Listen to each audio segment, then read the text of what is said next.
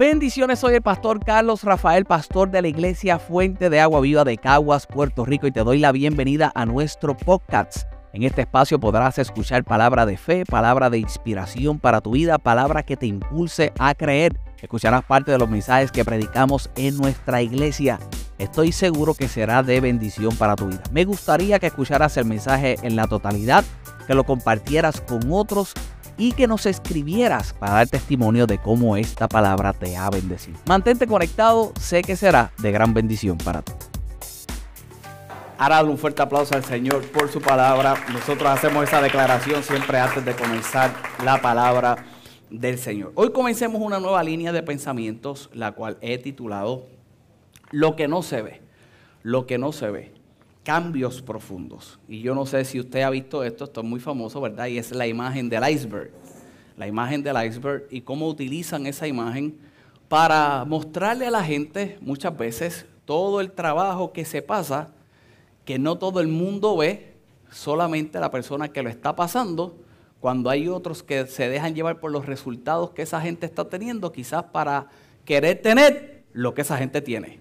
¿Me expliqué? Hay gente que quiere ver lo externo, y a eso nos vamos a ir dirigiendo, hay gente que quiere ver lo externo de lo que cierta gente puede tener, cierta gente puede experimentar, y en eso externo se fijan sin saber lo que realmente se requiere hacer para entonces poder lograr eso que se mira.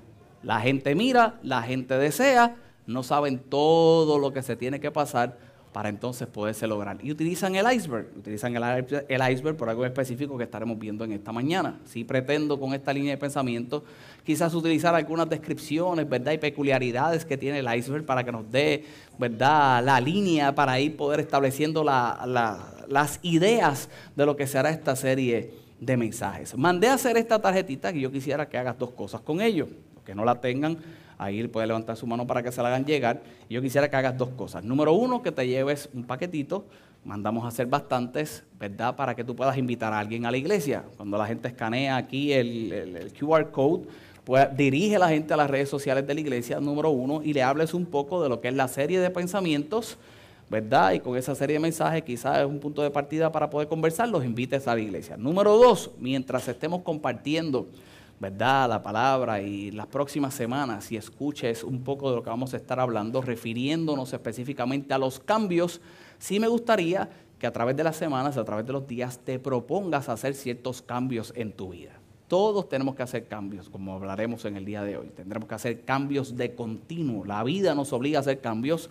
Pues que te propongas algunos cambios y ves que esta parte dice los cambios propuestos y los cambios realizados. Y yo le pido al Señor que tenga la voluntad suficiente, la fuerza suficiente para pasar de los propuestos a los realizados en esas semanas que vamos a estar compartiendo esta línea de pensamiento. Yo espero que podamos cubrir el mes de septiembre, el mes de octubre, así que tenemos unos 60 días para proponernos algunas cosas y poderlo lograr. Amén. Como yo dije hace un rato, en el aspecto financiero, yo en lo particular estoy en, el, en ir organizando un poco unos aspectos de las finanzas donde yo espero este mes, adiós, se fue la, no hay problema, se fue ahí la, la, gráfica en los cambios realizados. A los 60 días yo voy a dar el testimonio de que he saldado dos deudas, que son las que yo me he propuesto saldar en estos 60 días en ese aspecto financiero. Así que es algo que debemos de proponernos, algo que debemos de celebrar, algo quizás tan complicado para algunos como eso, algo tan simple o algo tan simple como el aguantar el pico como también pretendo hacerlo y comer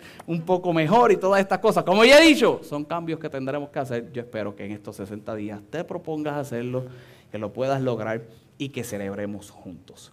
Amén. Amén. Dicho eso, comencemos un poco a establecer lo que será la línea de pensamientos de lo que no se ve y lo que son esos cambios eh, profundos.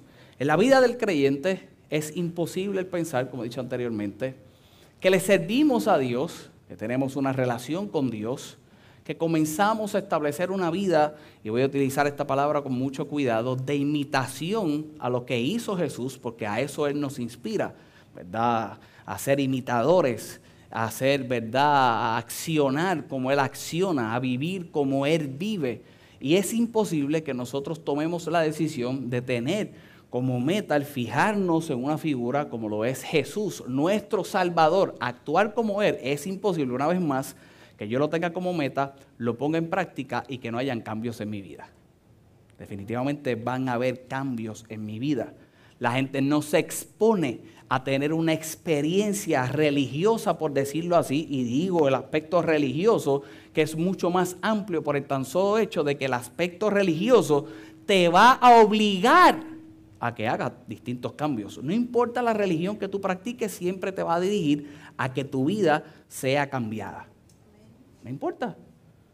Así que de la misma forma el cristianismo te dirige, lo único que te dirige nosotros en el aspecto que creemos, de tener la verdad de quién es nuestro Salvador, nuestro Señor Jesucristo. Muere en la cruz del Calvario, es el único Dios que se hace hombre, no es un hombre que se hace Dios, es un Dios que se hace hombre, muere, resucita y ahora dice, vivan como yo vivo. Súper mega complicado. De entender mucho más pero eso no nos exime de poder mirar, aprender, aplicar y experimentar esos cambios. No nos vayamos al aspecto religioso. La vida nos exige cambios.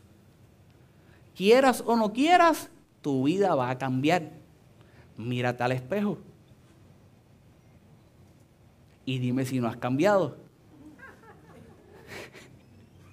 si hubiera estado feliz casado, dime si no has cambiado. Esta mañana me tuve que quitar la barba. ¿Por qué te tuviste que quitar la barba? No fue un accidente. Esta vez no fue un accidente. Esta vez tampoco fue porque quise. Esta vez fue porque mi hija lleva días. Quítate la barbita. Quítate la barbita. ¿Y quién se resiste a que tu hija te diga, quítate la barbita? Pero cuando me voy quitando la barbita, ¿qué yo estoy viendo en mi carita? Cambios, aunque me veo más joven, más apuesto, ¿verdad? Yo sé, a me veo más matado y viejo con la barba, pero me gusta la barba. Cambios. La vida nos lleva a tener cambios. La vida nos exige cambios. Querramos o no querramos, vamos a vivir cambios.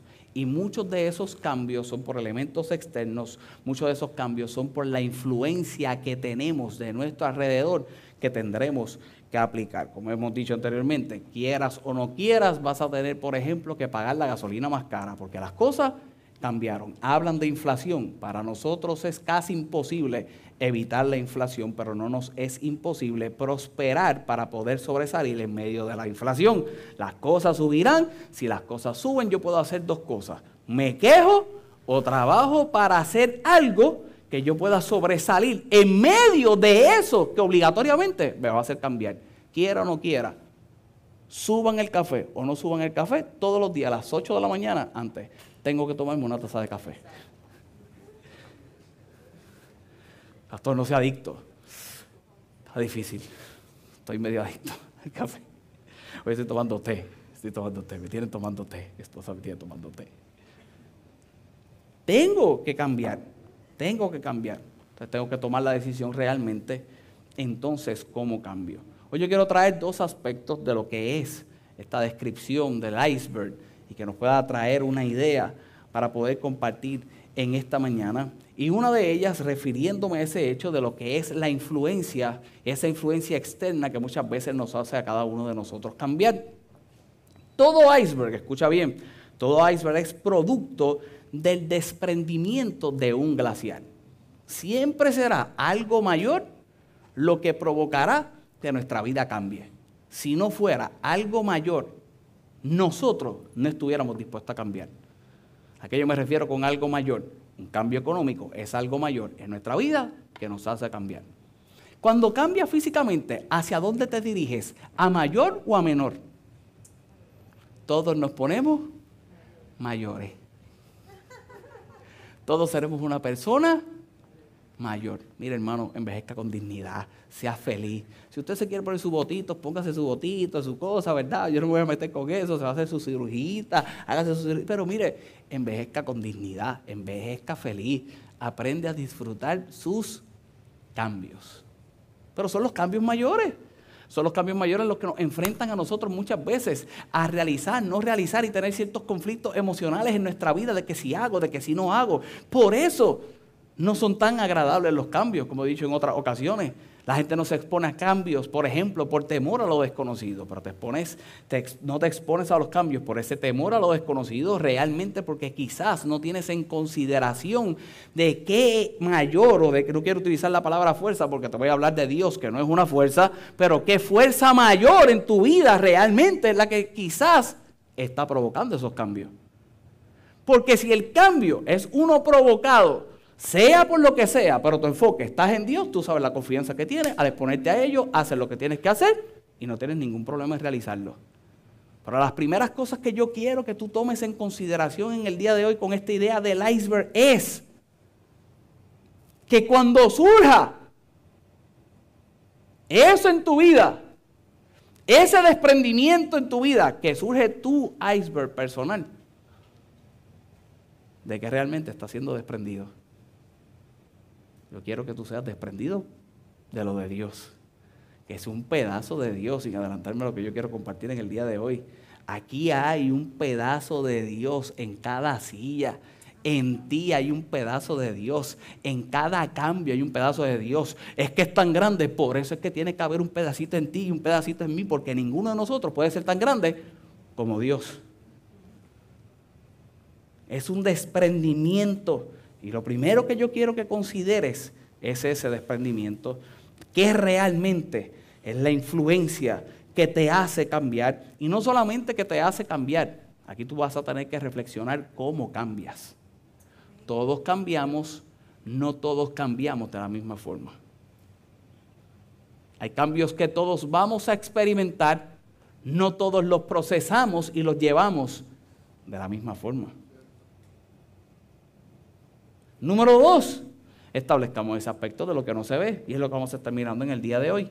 Se dice que una estructura del iceberg solamente es visible el 10%.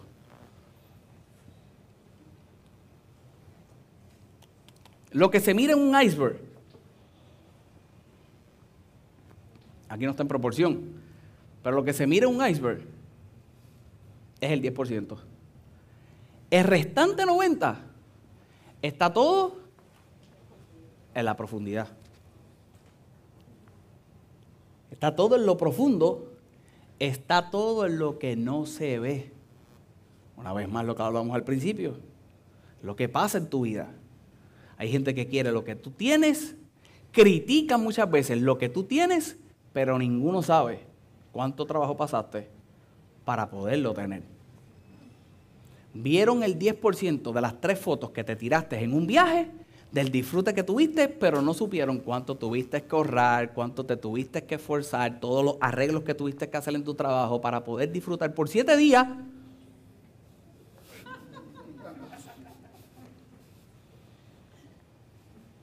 Yo una vez hice un crucero y me puse que por viajar barato y por no rechazarle un regalo a alguien, a viajar stand-by yo terminé comprando el pasaje. El pasaje que alguien me regaló, pero me regaló stand-by. Porque su familiar trabaja en tal línea, bla, bla. ¿Sabes lo único bueno que saqué de eso? Que el viaje de ser uno de 12 días estuve 18. ¿Y qué hiciste con el trabajo? Esto por excusa. No puedo salir. No puedo salir. Terminé comprando como quiera. No, estuve como 3, 4 días más de lo que se supone que fuera. Eran 15 días Tú no sabes todos los arreglos que hay que hacer. No sabes el billete que tuve que gastar extra. Los hoteles que en el momento yo le decía a mi esposa, vamos a tratar de hacer el viaje. Si no hacemos el viaje, pues, cuando no hacemos el viaje, busca hotel. Ah, dos cosas buenas surgieron de eso. Ya ponte a predicar, deja de estar contando experiencia. Dos cosas buenas surgieron de eso. Estoy sentado en el lobby del hotel. Y estoy viendo televisión. Dice, hoy en el Camp Nou juega el Barcelona. ¿Juega el Barcelona? Le dije a la mujer, yo me quedo aquí, olvídate, yo me voy a ver el juego. No, que mañana hay que madrugar, a ver si hacemos el vuelo. Pues madrugamos, felices, tú no vas, yo me voy solo, me fui allí, estaba tranquilito, compré mi ticket.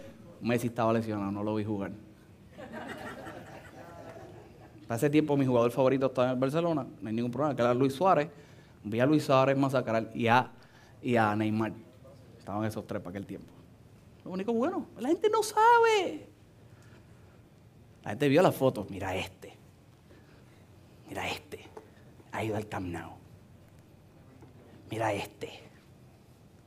ha ido a ver el Atlético de Madrid. Sin saber que también fue otra casualidad, pero la gente ve lo que pusiste en Facebook, lo que pusiste.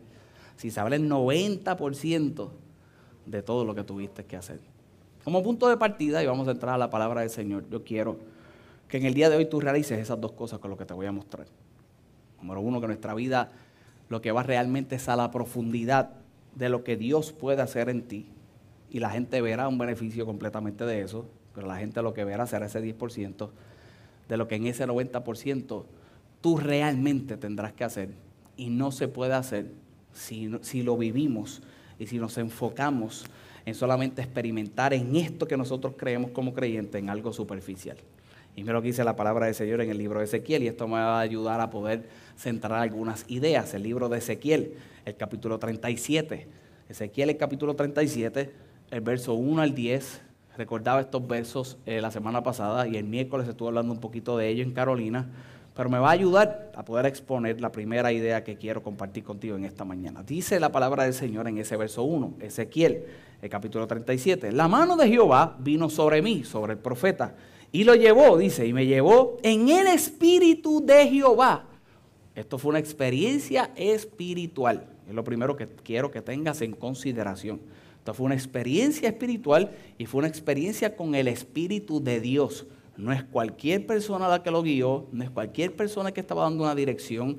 Esto era una experiencia con Dios. Esto era un recibir una palabra específicamente de Dios. Por eso te estoy diciendo desde el principio que la relación que tenemos, por eso te estoy diciendo desde el principio que va más allá de lo superficial, hay una profundidad en todo ello, dice la palabra del Señor, y me llevó en el Espíritu de Jehová y me puso en medio de un valle que estaba lleno de huesos, y me, puso, me hizo pasar cerca de ellos por todo derredor. He aquí que gran, muchísimo, he aquí que eran muchísimos sobre la faz del campo, y por cierto, secos en gran manera montón de huesos secos y ahora el Espíritu de Dios lo hace pasar por ese lugar. Huesos secos y no solamente secos, seco en gran manera, refiriéndose al aspecto de que no tenía vida. Aquellos huesos no tenían ningún tipo de vida, ni vida espiritual ni vida natural. Estaban secos en gran manera. Esa es la visión que está teniendo este hombre, dirigida por el Espíritu de Dios. Ahora te pregunto, como un punto de aparte, ¿te gustaría que Dios te llevara a un lugar como ese? A ninguno. Dios es tan bueno. Algo te quiere enseñar, algo te quisiera mostrar. Mira lo que dice la palabra del Señor. Y me dijo entonces, profetiza, verso 3, y me dijo, hijo de hombre, vivirán estos huesos. Y dije, Señor Jehová, tú lo sabes. Vivirán estos huesos. Te llevo una experiencia con esa. Y ahora Dios le pone la respuesta, le va a hacer un interrogante buscando una respuesta en las manos del profeta. Y dice, tú lo sabes. Y me dijo entonces, profetiza sobre estos huesos. Esa palabra profetizar refiriéndose a hablar con influencia. Le tendría que hablar con influencia. Y digo esto porque a lo mejor no es la palabra profetizar que tú y yo creemos. Esta palabra que alguien se te para al frente y te habla del futuro. Aquí lo que le está diciendo Dios es, párate. Sí le iba a hablar del futuro, pero le está diciendo, párate y háblale con influencia. ¿Con qué influencia? Con la de Dios. Una influencia divina. Háblale con influencia. A todos los muertos hay que hablarle con influencia. ¿Con qué influencia? Con la de Dios. Y lo que dice la palabra del Señor. Profetiza sobre estos huesos y dile, huesos secos, oíd palabra de Jehová. Así ha dicho Jehová el Señor a estos huesos. He aquí, yo hago entrar espíritu y vosotros qué? Viviréis. La idea era que se hablara por la influencia del espíritu a los huesos secos para que recibieran espíritu. Recibieran vida, pero la vida del espíritu. la palabra de Dios recibían vida, pero la vida del espíritu. Hago este disclaimer por lo que te voy a, a tocar. Y dice la palabra del Señor. Y, dice, así ha dicho Jehová, el Señor, a estos huesos, he aquí, yo hago entrar espíritu y vosotros viviréis. Verso 6, y pondré tendones sobre ellos, sobre vosotros, y haré subir sobre vosotros carne, y os cubriré de piel, y pondré en vosotros espíritu y viviréis. dice la palabra del Señor, y sabréis que yo soy Jehová. Dice el verso 7, y profeticé pues como me fue mandado, y hubo un ruido mientras yo profetizaba, y aquí un temblor, y los huesos se juntaron cada hueso con su hueso, y miré, y he aquí tendones sobre ellos, y carne subió, y la piel cubrió por encima de ellos, pero no había en ellos espíritu. Y me dijo, profetiza al espíritu, profetiza al Espíritu. Profetiza, hijo de hombre, y di al Espíritu. Así ha dicho Jehová el Señor. Espíritu, vende los cuatro vientos y sopla sobre estos muertos y vivirán, dice el verso 10. Y profeticé como me había mandado, y entró espíritu en ellos, y vivieron y estuvieron sobre sus pies un ejército grande en extremo. Cuando mira la continuación del verso, no voy a hablar de eso en el día de hoy. Esto era una visión para referirse a algo que iba a pasar con el pueblo de Israel. El pueblo de Israel se podía catalogar como estos huesos secos. En un estado de no tener ninguna vida. Y ahora este hombre tiene que pasar por toda esta experiencia para que Dios ahora le dijera, ahora dile a Israel que así viven ellos. Ahora vete, dile a Israel que de esa forma es que ellos están viviendo y por eso están como están. Y que yo vengo a decirte en el día de hoy, que nosotros debemos de entrar en un estado de evaluación de nuestra vida, conforme a lo que vamos a estar aprendiendo en esta línea de pensamiento, con estos versos. ¿Por qué razón, Carlos? Porque la mayoría de la gente, cuando viene a los caminos del Señor, viene a los caminos del Señor buscando el 10% de lo que sucede en su vida, no del 90%. Estoy trayendo la analogía del iceberg. La gente viene a los caminos de Dios buscando que sus huesos se unan.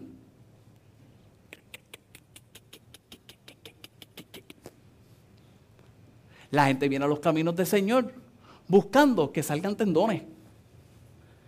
La gente viene a los caminos del Señor buscando que salga carne. La gente viene a los caminos del Señor buscando que salga piel, pero se olvidan de tratar el espíritu.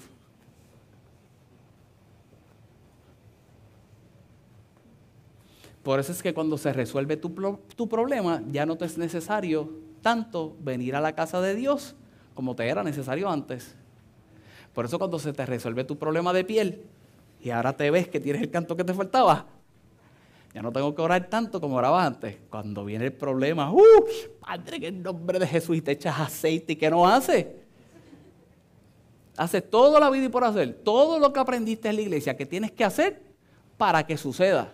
¿Cierto? Te dijeron que había que ofrendar y tú no ofrendabas y ese día tú dices, ahora sí ofrendo porque me dijeron que tengo que ofrendar. ¡Pop! Y cuando ves que te sale el canto de carne, De hacerlo. Y ese es de los grandes errores que nosotros tendemos a cometer como creyentes. Es que lo que yo te estaba diciendo desde el principio es que de tan pronto comienzas a servirle al Señor y comienzas a practicar lo que se tiene que practicar en tu vida como creyente, yo te estoy diciendo que van a surgir cambios. Yo te estoy asegurando que tus huesos se van a unir. Yo te estoy asegurando que saldrán tendones. Yo te estoy asegurando que saldrá carne. Yo te estoy asegurando que tendrás piel. Pero no se trata solamente de tener tendones, de tener carne, de tener piel. No se trata de que se unan los huesos. Se trata de lo que está sucediendo en tu espíritu. Porque la realidad es que donde hay vida no es en los huesos, no es en los tendones, no es en la carne es en el Espíritu el único que puede tener una relación con el Espíritu de Dios. Y eso solamente se tiene en lo profundo. Eso solamente es el 90%. Eso es solamente lo que tú ves. Eso es solamente lo que tú experimentas. Eso es solamente lo que tú vives. La gente mira los tendones. La gente mira los huesos. La gente mira la carne y podrá celebrarlo. Y tú y yo lo vamos a celebrar porque es resultado de lo que sucede en nuestra vida. Pero no hay nadie que pueda celebrar más allá de tú y de Dios eso grandioso que realmente hizo en tu interior, que te cambió tu mentalidad, que te cambió realmente la forma de vivir, que cambió tu espíritu por la relación que tuviste con Él. Y es lo primero que yo vengo a decirte, es que va más allá de lo superficial. Es que en esta serie de mensajes tendrás que dirigir tu vida a vivirla con Dios más allá de lo superficial. Celebraremos lo que será superficial, porque es parte de lo que Dios hace en la vida del hombre, pero no lo es todo. Por eso a veces nos quejamos. Si supieran todo lo que yo he pasado, no es que no lo van a saber. Si supiera todo lo que yo he vivido, no es que no lo van a saber. Y no lo tienen que saber. Vivirán estos huesos. Fue el profeta. Porque el profeta era el que tendría que hablar con influencia para que entonces aquel pueblo tuviera vida. Porque el pueblo no estaba capacitado para hablar como tendría que hablar el profeta por la palabra de Dios. Tú eres el mejor profeta para tu vida. Tú eres. Y realmente tendrá que hablarle a su vida por la influencia divina y pedirle al Señor que ese cambio profundo, Él sea el que lo produzca, Él sea el que lo haga y que puedas pasar de vivir más allá de lo superficial.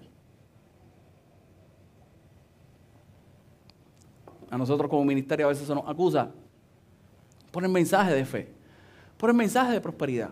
Y hay gente que se siente mal porque considera que no está experimentando prosperidad. Espérate, espérate. Tú estás recibiendo la palabra.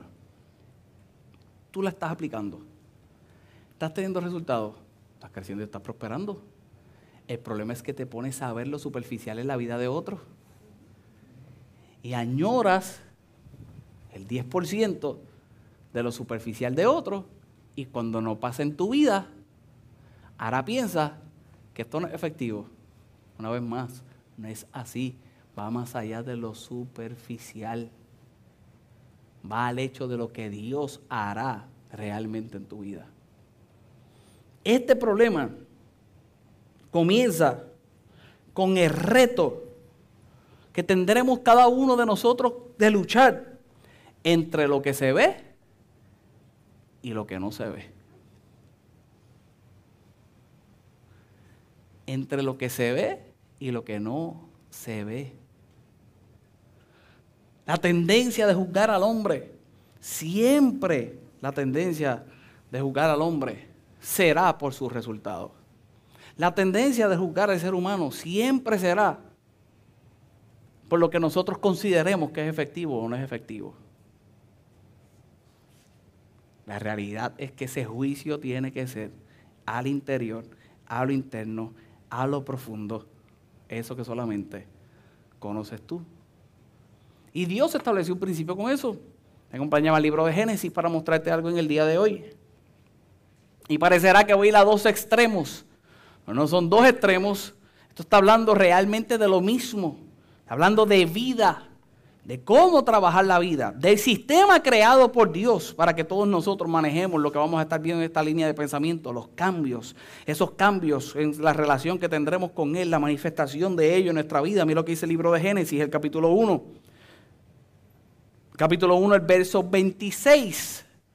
Verso 26 al verso 29 dice la palabra del Señor. Entonces dijo Dios, hagamos al hombre a nuestra imagen conforme a nuestra semejanza.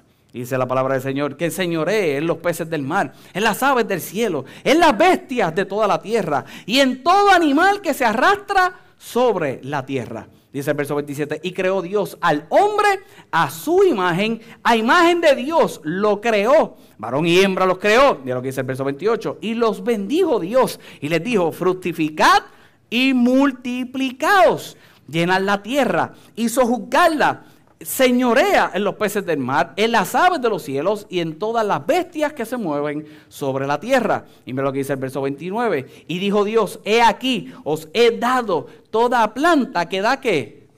Semilla. Y aquí he dado toda planta que da semilla. ¿Que está dónde? Que está sobre la tierra ¿Y qué dice? Y todo árbol en que hay fruto y que da semilla, y os serán para comer. Dios crea al hombre, la figura más grande dentro de la creación, y luego que crea al hombre y haber creado las bestias, él está diciendo, te creo a mi imagen, y luego que le dice, te creo a mi imagen, le dice, y ahora vas a tener semilla. Para vivir, ¿qué tú necesitas? Comer. ¿Cierto? Los crea. Luego que los crea, le dice, ahora vas a tener semilla. ¿Para qué? Para comer, para que puedas vivir. Eso es lo que le está diciendo aquí. Que las cosas que se tienen que destacar en estos versos, número uno es el aspecto de la imagen de Dios. Dios los creó a su imagen. Y de todas las criaturas, solo el hombre está dotado como su creador en razón de ser libre.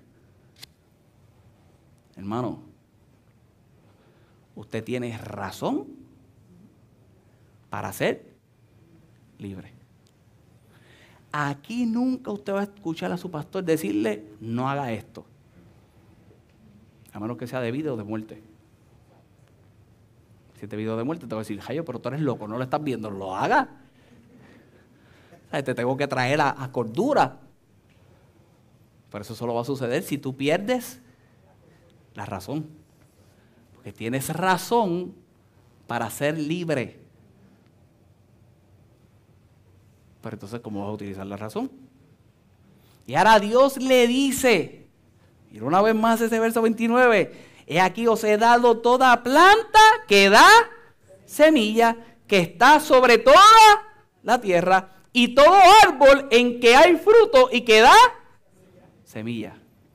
¿Qué vino primero, el huevo o la gallina? Esta es la famosa pregunta.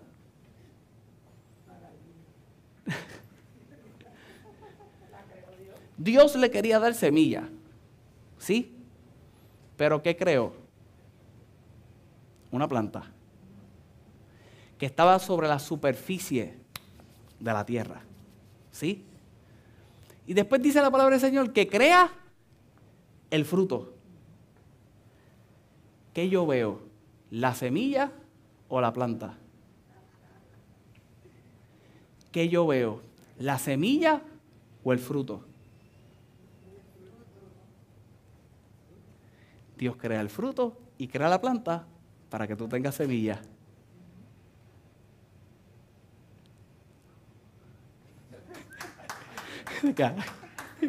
dime, más. Dios es el único que te muestra los resultados antes de, dejarte saber cuánto tienes que trabajar. Dios te muestra los resultados que puedes tener en tu vida por la palabra antes de que los tengas que trabajar. Y en el Génesis, Él dice, mira lo superficial, pero mira algo y sepa algo que no lo vas a poder trabajar en lo superficial lo vas a tener que trabajar en lo profundo. Yo me fui muy deep, se supone que esta serie fuera suavecito.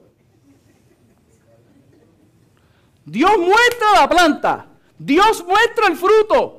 Y te dice, dentro del fruto está la semilla, la semilla que tú tienes que sembrar, la semilla que tú tienes que cultivar, la semilla que tú vas a tener que cuidar para que entonces veas el fruto de lo que ya yo hice. El problema del ser humano es que cuando no actuamos por lo profundo, sino que actuamos por lo superficial, el fruto que tenemos no es el fruto de Dios. Y como no es el fruto de Dios, vivimos frustrados. Dios te mostró el fruto, lo que quiere hacer en tu vida, pero mientras tú sigues actuando en lo superficial y no en la profundidad de lo que Dios hace, realmente en nuestra vida, entonces vivimos frustrados por el fruto.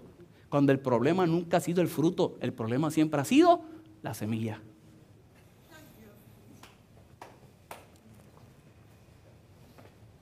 El problema ha sido el fruto. El problema es la semilla. La semilla somos tú y yo las que la tenemos que sembrar. La semilla, somos tú y yo las que tenemos que estar pendientes, el cuidado. ¿Cuántos tienen un huerto casero aquí? Ninguno. ¿Cuántos han, la dama tiene un huerto casero. ¿Cuántos han comenzado un huerto casero? Después que lo... ¡Ah! Gracias, porque llegamos donde yo quería llegar bien rápido. ¿Qué pasó con el huerto? Se me fue. Se me... Un día... Un día dice a mi hija, ah, vamos a enseñarle en la escuela, pre-kinder, vamos a enseñarle a hacer un huerto casero. Y yo vengo y me animo y dice, yo siempre he querido tener uno. Y me fui a Hondipo y compré semillas, compré unos tiestos, compré tierra y yo me sentí el agricultor más grande del mundo. Pa, pa, pa, pa, y las puse, pi, pi, pi, El día uno.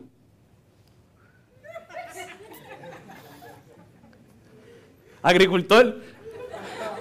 Día dos. ¿Cuánto sale el recado este? ¿Cuánto es que sale? Día 4. Mira, tú le echaste agua a la mata. Le echaste agua al recado ese. Cuando pasan tres semanas, ¿sabes qué pasa? Hay recao. Malo, pero hay recao. Pero lo que acompaña a recao, que yo no sé quién rayos lo sembró, polinización, no hablemos de eso hoy montón de hierba mala alrededor. Entonces ahora tú tienes tu tiesto que tú sueñas con verlo con cuatro moñas bonitas de recado para las habichuelas. Y lo que tiene es dos cachimbos de porquería con hierba mala. ¿Qué fue lo que sembraste? La semilla. La semilla que se da en lo profundo. La semilla que cuando miraremos versos más adelante que compartiremos las próximas semanas, tú y yo no sabemos cómo tiene un crecimiento, pero somos parte del cuidado para el crecimiento. Pero queremos disfrutar del resultado. Cuando el resultado, hermano, de nuestro tiempo, a lo mejor lo que requiere es el 10%. Cogí el matojo, le eché las habichuelas y me gocé de su sazón. El resto es 90 trabajar para poder tener el recaído. Es de las primeras cosas que yo quiero que tú entiendas. Fue el sistema establecido por Dios. Esto que te voy a decir ahora no es doctrina, esta es mi creencia particular. Esto no es doctrina, esto no es dogma, esto es lo que yo creo. Esto es lo que Carlos Rafael Bonilla cree, como un montón de gente cree sus cosas. te lo estoy diciendo para que tú la escuches. Esto no es para que tú, si la quieres aplicar, gloria a Dios, aplícalo. Yo hago todos estos disclaimers porque volvemos. Yo soy de los que creo que Dios creó una sola vez. Él está quedando constantemente. Él creó una vez. Después de eso, creó sistemas. Y el sistema se da, y el sistema se da. Por eso usted, hermano, a veces usted dice, esto yo como que lo viví. Ya, si para el año pasado yo estaba pasando lo mismo. Fue un ciclo que no lo supiste superar, no lo supiste trabajar, lo tienes que volver a vivir. Frito estás hasta que lo superes. Hasta que creas en lo que Dios hace en tu vida. Ah, pero tú me estás diciendo que Él no crea. No, Él te dio la capacidad por su sistema. A que ahora cojas la semilla, vayas a lo profundo, entres en una relación con Él, le hables su palabra y disfrute el fruto que estableció desde el principio. Dios no inventa todos los días, inventamos nosotros. Para tengo que tener la capacidad de inventar como inventaría Dios. Esta es la famosa pregunta que surge. ¿Dónde está Dios con el hambre? Donde mismo ha estado siempre. El irresponsable es el hombre que permite el hambre. Ah, el sistema económico tal y el sistema económico tal. Ningún sistema económico es efectivo. Mientras hay un hombre que no sea sensato y no sea dirigido por Dios, no habrá un sistema económico efectivo. Pero entonces culpamos a Dios de lo que sucede en tal sistema económico para no entrar en política. Acusamos a Dios si es capitalista o es comunista, si es socialista o es... Dios es Dios, hermano. Nosotros somos lo que entonces vemos alterados ciertos resultados. Somos nosotros los que entonces realmente tendremos que tener la conciencia, como estoy diciendo hace un rato, de poder mirar a lo profundo. Te decía que uno de los retos es el, el mirar lo que se ve y lo que no se ve. Y todos nosotros tenemos ciertas frustraciones por el hecho de lo que te voy a estar diciendo. Yo te hablé del fruto que provenía de Dios, el fruto que te muestra Dios. Y ahora yo comienzo a evaluar lo que proviene en lo natural y en lo que yo puedo mirar como resultado, como que todo proviene de Dios. Y ahí es donde caemos en un estado de frustración. Cuando yo me pongo a analizar mi vida, no se está dando lo que se debiera dar. Lo comienzo a analizar. No es lo que yo considero que Dios me debiera de dar, lo que yo se supone que estuviera viviendo. Me frustro y no vivo. Entonces, lo que Dios quiere realmente para mí. ¿Por qué? Porque vivo en lo superficial. Y todos pasamos por eso. Son los ejemplos que yo te estuve dando hace un rato. Por eso nosotros no entendemos enfermedad. Es que no vamos a entender enfermedad. Por eso es que nosotros no entendemos las diferentes crisis que hay. No vamos a entender las diferentes crisis. Ah, es que por eso es que los cristianos son medios locos y no quieren entender todas las cosas. Es que no voy a poder entender todas las cosas. Practique la religión que practique. Porque entonces yo sería Dios. Y ninguno de nosotros es Dios. Complicadísimo. Pero cuando entramos en ese estado de evaluación por resultado, definitivamente, si no nos vamos a lo profundo, no lo vamos a razonar. Es bien difícil el entender que es razonar. Y en estos días leía, mientras leía, me paso leyendo y leo de todo, para poderme preparar, y leyendo, leyendo, leyendo, y encontré algo muy curioso. Algo muy curioso que vivió la hermana María Teresa de Calcuta, la conocida María Teresa.